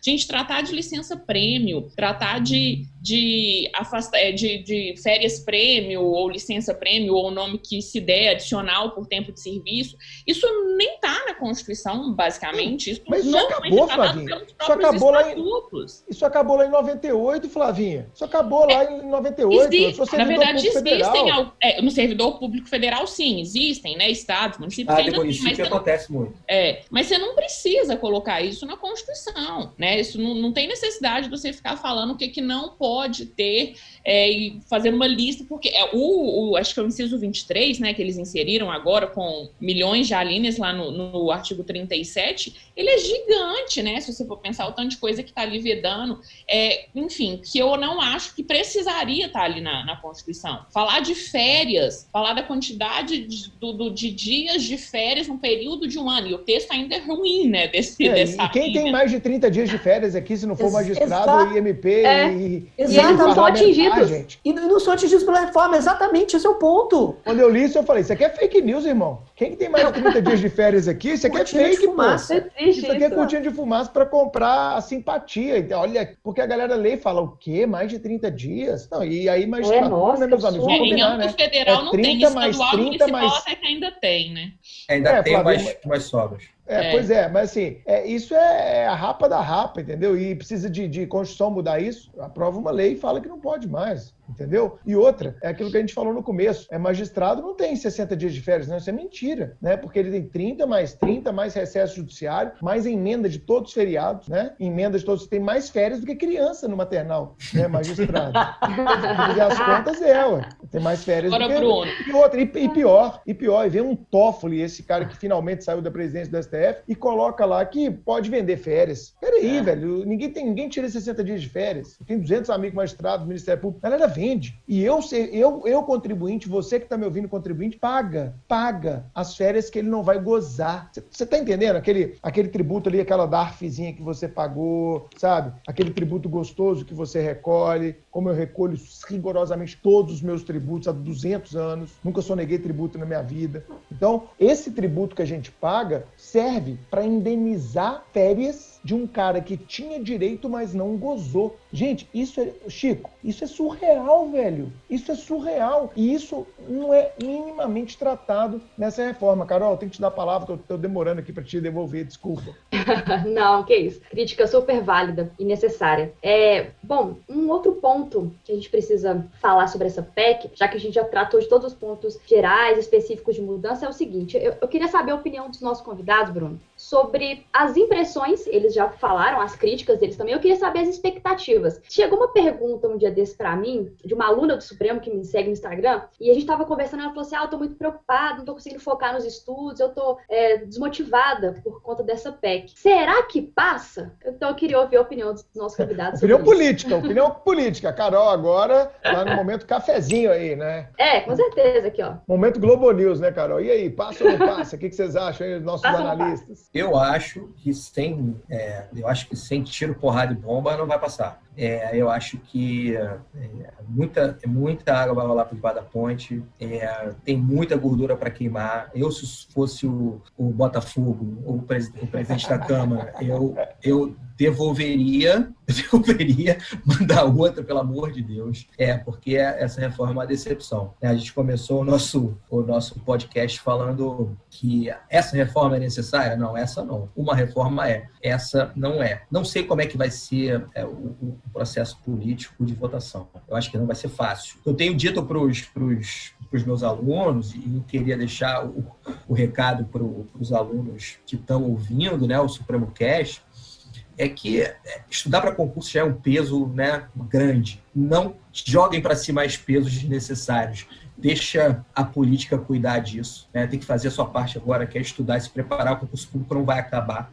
É, os concursos públicos continuarão, mas é, é, é lógico que há momentos de mais e menor volume de concurso, por opção de política de Estado, mas não acho que vai ser essa emenda que vai mudar a situação. Eu acho que essa emenda, ela vai, o que ela traz é, para nós, que já estamos aqui estudando, um ônus de debater, de estudá-la e de criticá-la, mas para vocês, é, eu acho que ainda muita água ainda vai rolar. Eu acho que do jeito que está, quer dizer, tenho certeza que do jeito que está, não passa. De jeito nenhum. Flavinha, tem a mesma opinião? O que, que você tem apurado aí? É, eu, na verdade, eu vou responder primeiro a pergunta da Carol e depois eu quero complementar a fala do Zambão com relação a, a quem está preparando para concurso. É, a gente sabe que o governo ele tem essa, esse, esse costume de trazer uma, uma, uma coisa muito grande um, para sabendo que as pessoas que lá, quando chegar lá no Congresso, eles vão diminuir. Então, assim. de reforma que... da Previdência, né, Flavinha? A estratégia foi exatamente essa. Exatamente. Então, eu acho que criaram um, um milhões de alegorias aqui na, nessa PEC, que com certeza muita coisa vai ser cortada. Eu acho que eles imaginavam, já, ou já sabiam, já sabem que isso vai acontecer, e acho que eles exageram, às vezes, justamente sabendo que isso vai acontecer. Mas, de toda maneira, complementando o que o Zambão falou, para quem está se preparando para concurso público, eu concordo completamente. E eu digo mais, assim, eu, eu acho que quem está se preparando para concurso hoje tem que tomar muito cuidado para não usar isso como uma desculpa para acabar anulando ou prejudicando a sua preparação, porque a gente sabe que é do ser humano, né? A gente não tô, não tô falando que é só quem se prepara, acho que todo mundo, em certos momentos da vida, vai fazer isso, né? Vai usar desculpa para tentar se anular, para tentar se prejudicar, ainda que inconscientemente. É uma desculpa, né? Ah, eu não vou estudar. Hoje eu não tô muito afim de estudar, eu nem preciso estudar também, né? Porque, ah, vai ser tal da PEC, ah, vou esperar para saber se concurso público vai, vai ter ou não, vai acabar ou não. Não faça isso, tá, gente? Isso é uma, é, é um, uma, péssima, uma péssima mania, um, um péssimo instrumento que a gente tem que de se prejudicar, de arrumar desculpa, de procrastinar. Então, não faça isso. É, entenda que não, não vai acabar concurso, concurso vai continuar. É o que o Zambão falou, isso é mais, muito mais uma questão política que não depende de, dessa reforma, o concurso vai acontecer então, é, continua na sua preparação, continua na sua, na sua caminhada, porque é, quem está do seu lado, que está se preparando para o mesmo cargo que você, ele não vai parar. E se você parar, obviamente que você fica para trás. Perfeito, Flavinha. Adiro integralmente ao comentário de vocês dois e espero que o ouvinte do Supremo Cast não construa um discurso racionalmente bonito, mas que emocionalmente quer ocultar outras coisas, como, por exemplo, a dificuldade de se enfrentar esse período de concurso. Concurso público, ainda mais concurso jurídico, que é a grande parte dos alunos do Supremo, esses, então, é que não vão acabar mesmo porque, como falamos aqui, não estão contemplados dentro dessa reforma. Ah, Bruno, mas delegado de polícia polícia será contemplado? Eu tenho certeza que delegado de polícia, ainda que essa reforma passe, algo que eu, conforme o Zambão falou, também não acredito, já há um bloco muito grande de congressistas contra essa reforma, pelo que vi na imprensa, né, formando até um bloco é, de deputados, inclusive bolsonaristas, formando um bloco junto com o Centrão e junto com a esquerda. A reforma é tão ruim que ela está mobilizando várias, é, várias camadas distintas é, dentro do Congresso, pelo que eu assisti é, e ouvi na imprensa e ouvi também em podcast então eu acho que essa reforma não passa. Eu acho que essas tempestades, elas acontecem e você, meu amigo, tem que seguir o rumo mesmo no meio da tempestade sem criar desculpa para si mesmo, né, Chico? Exatamente, concordo é, em gênero, número, número e grau. Os cargos, é, com relação às expectativas para concurso público, os cargos jurídicos ainda serão necessários e, e, e muito. E, a, e, o provimento ainda será por, por concurso público. E, e isso não pode ser desculpa para que você, enfim, né, né, nem abra mão do seu sonho, nem pare de estudar, mesmo porque você tem que aproveitar essa leva de pessoas que estão desanimando justamente como incentivo para que você se, se destaque delas. Agora, eu tinha uma, uma pergunta também para os nossos convidados, para poder me manter aqui como centrista, apesar de, de ser quase necessário concordar com a inadequação de boa parte dessa reforma. Eu pergunto agora: tem alguma coisa que vocês gostaram? Alguma coisa boa? Tipo, nossa, isso, isso aqui, ó, eu posso, posso listar isso, isso, isso, poxa, que bom, tava demorando, foi, foi realmente sensacional. Se não aprovar agora na reforma, tem que ser aprovado depois. Tem alguma coisa boa nessa reforma que vocês fazem questão de, de apontar? Tô pensando aqui, vai Zambão, é. eu vou pensar. Vamos lá, eu vou começar falando o seguinte: quer, quer uma prova de que esse discurso de que não vai ter concurso, ele não, não se mantém? Acabaram de criar o TRF6, vai ter concurso. Acabaram de criar mais. Pois é, exatamente, vai ter mais vai ter concurso. Então, assim, é, é, não dá para ficar, não dá para não dá para sofrer por antecipação. É, então, carreira jurídica vai ter, delegado vai continuar tendo, vai Brasil afora, em nível federal, né? É, então, eu não me preocuparia com essa reforma, não. Quando eu entrei quando eu entrei no serviço público, estava tendo reforma da Previdência, emenda constitucional 41. Aí, ah, mas a emenda constitucional, falei, calma, gente, eu quero passar, deixa eu passar primeiro. Quando eu passar, eu vou começar a me preocupar com a emenda constitucional 41. Eu sei que essa emenda não vai estar vigente quando, quando, quando, quando chegar a minha aposentadoria, então é, não vamos me preocupar com isso agora. É, Perfeito. Eu não, olha só, eu não, eu não, assim, os pontos positivos que eu vi na, na emenda é, são muito mais de conceito do que de fórmula, né? Eu falei aqui da questão do, do do ah, da adicional para o tempo de serviço, da promoção para o tempo de serviço, de não poder incorporar a carga em comissão, que na, aqui, sejamos bem, bem sinceros, tá? É, a administração pública federal, em matéria de gestão de, de, de servidores, disciplina de servidores, dá um banho, longe do ideal, dá um banho em estados e municípios, né? principalmente nos estados.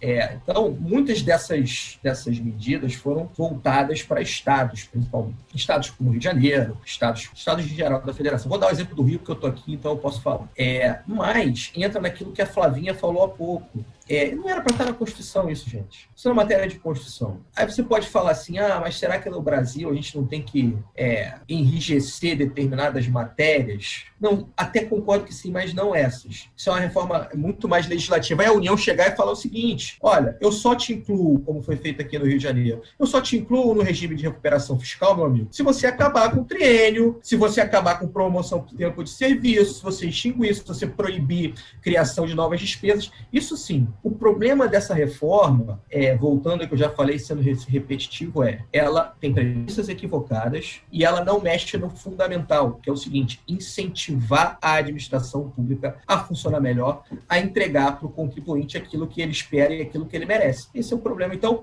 eu não consigo, né, eu falei da teoria do relógio parado, eu não sei nem se a teoria do relógio parado se aplica a essa emenda. A minha leitura inicial é de que ela não, não tem, tem duas coisas boas. É, né? não tem pontos positivos, é. não. O que ela tem de ponto positivo não era para estar por emenda, então fica difícil. É. Diga lá, Flavinha. Só complementando nessas né, vedações que o, que o Zambon falou, que de fato são importantes, mas que não precisavam estar, estar aqui, uma que sem dúvida nenhuma traz uma consequência muito grande na remuneração do subsídio é, de, de determinados cargos, eu nem vou dizer todos, e que está vedada aqui na, na emenda, mas que mais uma vez não precisava estar aqui, é a vedação de remuneração e pagamento de, indeniza de indenização retroativo, porque isso de fato faz com que a gente tenha remunerações de 400 mil reais, de 300 um mil reais. É. Então, é, isso tá, beleza, legal, isso realmente não é, não, é, não é bom ter na administração, não, mas é aquilo que a gente já falou aqui, não precisava. Quem que recebe isso, né? É. Exatamente. Quem não está contemplado na emenda. Exatamente. Perfeito, temos um excelente episódio sobre reforma administrativa.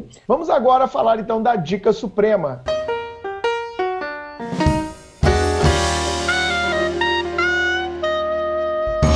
Você trouxe pra gente? Vamos lá. Eu citei no início, né, aqui no meu momento palestrinha do episódio, é, eu citei uma pesquisa retirada de, de um site que tem um podcast. Eu já falei no início, quando eu estava citando um monte de podcasts é, para os nossos, nossos ouvintes dos primeiros episódios, eu cheguei a citá-lo. Agora eu, vou, eu dou holofote a esse podcast chamado Terraço Econômico. Trata-se de um, um, podcast feito por economistas, inclusive o Leonardo Siqueira, que é um, um dos, dos economistas que, que preside, ela, ele é um, um, um, economista de peso e, e sempre traz, esse é o ponto principal, dados empíricos. Cita, cita qual foi a pesquisa, cita quem a realizou, em combate ao senso comum. Nem que seja para se chegar a determinadas conclusões que talvez algumas partes da sociedade não queiram ouvir. Os meu, boa parte dos meus amigos esquerdistas provavelmente né, virariam o nariz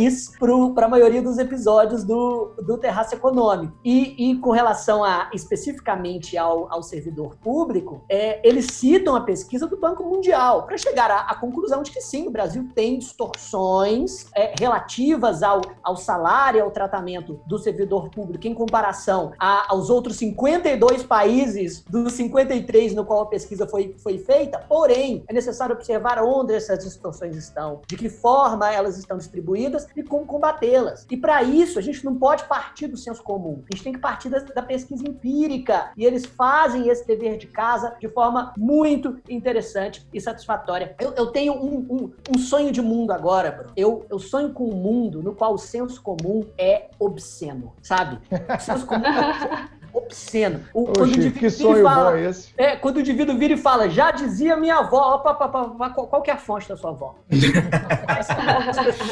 Quais são as correntes de pensamento Sabedoria que popular, que sua avó defende? É, é, um é um experimento? Qual que é o N do experimento? Quem, quem, quem que realizou essa, essa pesquisa? É, esse é meu sonho de mundo. O Chico senso... quer um mundo, um mundo governado por Big Data e dados, né, Chico? É, bom, isso dá um outro podcast, né? Carol, o que você trouxe hoje de Dica Suprema, minha amiga? Para a Dica Suprema de hoje, eu trouxe um programa de rádio que também é transmitido pelo podcast, que é o É da Coisa, com Reinaldo Azevedo, da Band News. É um podcast que eu gosto muito de acompanhar, eu gosto muito de escutar esse programa no rádio, mas às vezes eu não consigo pegar o ao vivo no rádio, então eu escuto depois pelo podcast. Então, o É da Coisa é um podcast muito, muito legal. O Reinaldo Azevedo é um cara muito crítico, e eu Sim. gosto muito das coisas que ele fala, assim, ele é, ele é, bem inteligente, eu gosto muito dele, então fica aí a dica. É, eu, eu, eu gosto mais ou menos, assim, do Reinaldo. Eu, eu é. costumo dizer que o Reinaldo Azevedo é aquele cara que a gente adora odiar sabe? É. Reinaldo Azevedo, mas assim, sabendo que das coisas que ele fala, pode ter muito. Ele, como qualquer Entende, ser né? humano, ele, ele, como qualquer um, tem fases. Tem fases que ele tá é. bem e tal, tem fases que ele tá muito histérico e chiliquento demais, me dá um pouco de preguiça. Zambão, meu amigo Rodrigo Zambão. Você separou eu... uma dica suprema aí, meu amigo? Eu separei algumas, eu fiquei empolgado. Opa, convidado pode falar quantas quiser. Ah, que bom. Então, na, na, na, linha do que o Chico falou, eu acabei de comprar um livro, comprei um livro hoje, uma indicação de um, de um liberalzão conhecido meu, Rodrigo, Rodrigo Silva, é, vocês devem conhecer, que ele é do Spotniks, ele me indicou o livro Factfulness, o hábito libertador de só ter opiniões baseadas em fatos. Pô, então, eu comprei esse livro isso. hoje. Eu vou. O, o, Hans Rosling, o nome do autor. Tipo, depois, se quiser, eu te passo. Não sei se dá para ver aqui, mas não vai dar para ver. Eu passo para vocês. Então, é, eu fiquei curioso. E aí eu trouxe um livro de direito administrativo que eu acho que é o, hoje é, esse é o livro da, da, da atualmente na minha vida, assim, de direito administrativo, Flavia certamente conhece, mas para os alunos é legal. E como a gente está aqui no, no, âmbito de uma conversa, é o livro do Carlos Sundfeld, chamado Direito Administrativo para Céticos. Já indiquei é... ele também. Flavia já indicou aqui na última vez, é, na penúltima esse, vez. Esse livro, esse livro é um livro, porque é uma conversa de direito administrativo, inclusive um dos capítulos é Conversando sobre Direito Administrativo. E São aqueles finalizar... livros, né, Zambão? São aqueles livros que ajudam a gente a raciocinar melhor a matéria, né? Ter uma visão exatamente uma visão além da norma, né? E é, o, e é o livro que o, que, o, que o aluno, até preparação para concurso, ele pode ler no metrô, pode ler no ônibus, pode ler um capítulozinho antes de dormir, porque é um livro que, que é uma conversa, é um autor que é. Ele tem, ele tem um, agora um canal no YouTube muito legal, com, com temas, ele discute temas de direito administrativo, já discutiu a reforma administrativa, já discutiu é, a LINDB, e é ele de camiseta estampada conversando sobre direito administrativo 10 minutos, é fantástico. E aí, nessa minha empolgação, dois filmes é, que explicam um pouco a nossa, a nossa realidade. É um filme, eu não sou metido a besta com, não sou intelectualoide de filme, não, mas eu vou, indicar um filme polonês. É, como é que eu vi em inglês? É só você colocar lá no Netflix em inglês que funciona bem. Rede de ódio, o nome do filme. E ele explica um pouco de como essa rede de, de, de produção de fake news e de discurso de ódio produz efeitos nefastos para a democracia. É muito legal. Não é documentário. Então é muito legal e a Polônia passa por um momento complicado nisso, então acaba explicando um pouco dessa realidade. E aí um documentário que eu vi hoje de tarde e fiz, fiz questão de indicar que saiu agora no Netflix, que é Dilema das Redes. Pô, é, é, é, minha dica. Você roubou minha ah, dica, cara.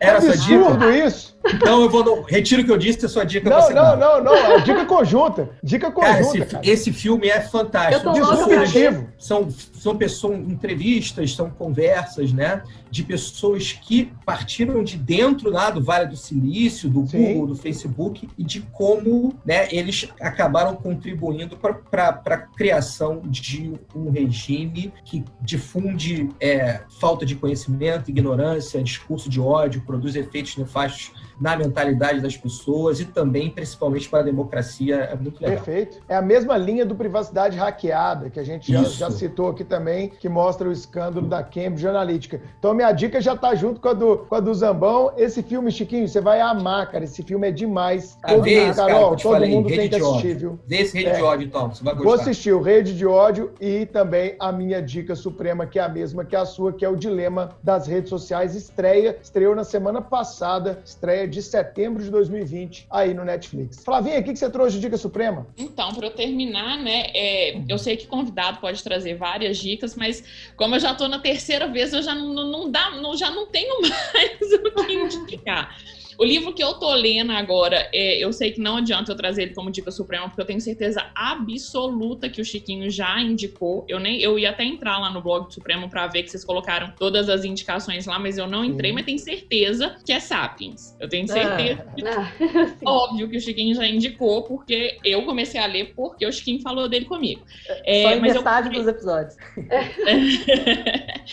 E, mas eu comprei um, não comecei a ler, li hoje rápido só para ver se eu poderia ou não indicá-lo. É, né, como todo mundo sabe, eu tive a Maria Júlia, fez sete meses agora, e aí uma amiga minha me indicou um livro que eu li um pouco, achei legal a história, e com certeza eu acho que eu vou até largar um pouquinho o Sapiens, tá, Chico? Desculpa, mas para eu ler ele primeiro, que chama Para Educar Crianças Feministas, que é de uma Ai, autora nigeriana, ela chama Chimamanda, Chimamanda, é Chimamanda Adichie, não sei se é assim que falo o nome dela. É, mas. É, Pais de meninas, né? né? Bom, eu e você, né? Pais de meninas, a gente tem que ler isso, cara. Não, e, e tem o livro Pais de Meninas do Marcos Mion, que é Chico fantástico. E, mas Chico também, eu não é só pais de meninas, é pais de meninos também, eu acho. Ah, também. Que... É crianças, né, em geral. Exatamente, crianças ah, tá. em geral. Você, vai ser feminista, vocês também tem que ser. É, mas é muito legal porque ela fala de um jeito muito, muito simples. E o que essa minha amiga que me indicou disse, né, e eu consegui perceber perceber nesse comecinho que eu li, é que ela quebra um pouco essas imagens que a gente tem do movimento, né? Que a gente não, porque eu não tenho, mas que pessoas, né, têm e tem algum tipo de preconceito com relação ao movimento, e ela quebra muito desses paradigmas e ela mostra, de fato, é, que você tem que não só e você pensando na criação, mas acho que pra gente mesmo pensar, né, que você tem que se valorizar, que você tem que se bastar. Então eu achei assim muito legal a ideia do livro. Comecei a ler, achei sensacional, vale muito a pena mesmo para quem não tem filho, não quer ter filho, enfim, vale a pena ler esse livro de verdade. Repete o nome aí, Flavinha, porque tem muita mamãe concurseira nos ouvindo aqui no Supremo Cast também. Para educar crianças feministas. Para é educar crianças feministas. É, Zamol, a gente entra lá na Amazon, agora já tem mais três livros aqui para comprar. É. meu Deus do céu. Eu, eu gostei muito dinheiro do, vai do embora, livro do Marcos Mion. Marcos Mion, é, é, Pai de Menino o nome do livro. Ah, ele tem ele, esse livro? Eu não sabia. Ele tem esse livro, Sem Preconceitos, eu acho que vale a pena ler, porque é um livro muito bem escrito e conta a história da, da, da relação com a filha dele e tem que ter. Ele tem um filho autista também, né? Ele também, ele é um cara. Lei. Né? Eu, ele é um cara da nossa geração, né? Super antenado, né, cara? Um cara da nossa idade, da nossa geração, e um cara super antenado. Muito legal. Bom, pessoal, esse foi o 52º episódio do Supremo Cast. Flavinha, obrigado de ter mais uma vez aqui, minha amiga. Você sempre brilha. De nada, o prazer é meu. Podem me chamar quantas vezes vocês quiserem, porque eu sei que eu tô, tô em casa aqui. É, gostei muito de participar, porque realmente era um tema que eu queria muito falar sobre. Já tô pensando aqui em outras formas de, de falar sobre, sobre a reforma, sei lá, gravar uns vídeos, algumas coisas lá no, no Instagram. Então, obrigada demais pela possibilidade. Faz isso sim, Flavinha, porque a nossa opinião conta muito. Os alunos alunos nos escutam e nós temos que entender o nosso lado como formadores responsáveis de opinião. Zambão, gostou, cara, da sua estreia no mundo da podosfera? Pô, foi muito legal, muito legal mesmo. Me senti super à vontade, um debate leve. Estou é, à disposição aí para quando vocês precisarem. É, e queria mais uma vez agradecer, foi muito bom revê-los bem aí, com saúde, né? Muito bom. Se cuide aí no Rio. Obrigado pela sua disponibilidade de tempo. E Flavinha, obrigado também, que a gente sabe a rotina pesada que você está tendo aí como servidora pública, cuidando da Maria Júlia o tempo todo. E eu tô com saudade de te ver pessoalmente. Chico Carol. Olha, realmente foi uma conversa sensacional. É, assim, elucidou bastante das, das, minhas, das minhas dúvidas, confirmou algumas das minhas, é, dos meus pensamentos e expectativas de uma forma técnica e isenta. E eu tenho certeza que o nosso ouvinte teve a mesma impressão. Muito obrigado aos dois. Carol? É isso. Só tenho a agradecer ao Zambão, a Flavinha pela participação participação. A gente precisava esclarecer esse tema, como o Bruno falou no início, foi muito pedido. E Flavinha, se quiser pedir música pela terceira vez, pode ficar à vontade. Nosso editor adora editar os prêmios. Gosta mesmo. Mas não, eu devia ter pensado é? nisso antes, Carol. Não, música, não faço isso não, porque a Flavinha vai pedir sertanejo. Pois é, eu ia pedir sertanejo, ah, não tá. aqui em casa me matar, não posso pedir. Então, Mas editor, se você quiser colocar um sertanejo aí, fica à vontade. Ele vai colocar. Não. Diz que aguenta a bebida. Tomou duas seguidas, perna bambiou Ainda não lembrou. Vou refrescar sua memória A gente já falou mandar, hoje de. Eu vou te mandar pelo WhatsApp, tá, editor? Que música que eu quero. Uh, tá vendo, Carol? Você não pode dar esse tipo de. Mas tem que ter uma liberdade condicionada, né? Não pode ser tão discricionário assim o ato. É, Mas né? você pode escolher entre as músicas que nós vamos Entre as músicas. aqui. É verdade. Exato. É isso, pessoal. Obrigado aí. Se você gostou desse episódio, compartilhe com os amigos, mande aí nos grupos de WhatsApp, divulgue nas suas redes sociais. Marquem aqui, ó, professor underline Rodrigo Zambão. É isso seu Instagram, meu velho? Isso aí, isso aí. Flavinha, arroba professora Flávia Campos. Isso. Beleza, pessoal. A gente se vê no 53 episódio, onde a gente vai ter um papo muito legal sobre as injustiças da justiça com o meu amigo lá do Ceará, Emerson Castelo Branco. Até Aí lá, sim. pessoal. Falou. Tchau. Tchau, sim. Tchau. Tchau, gente.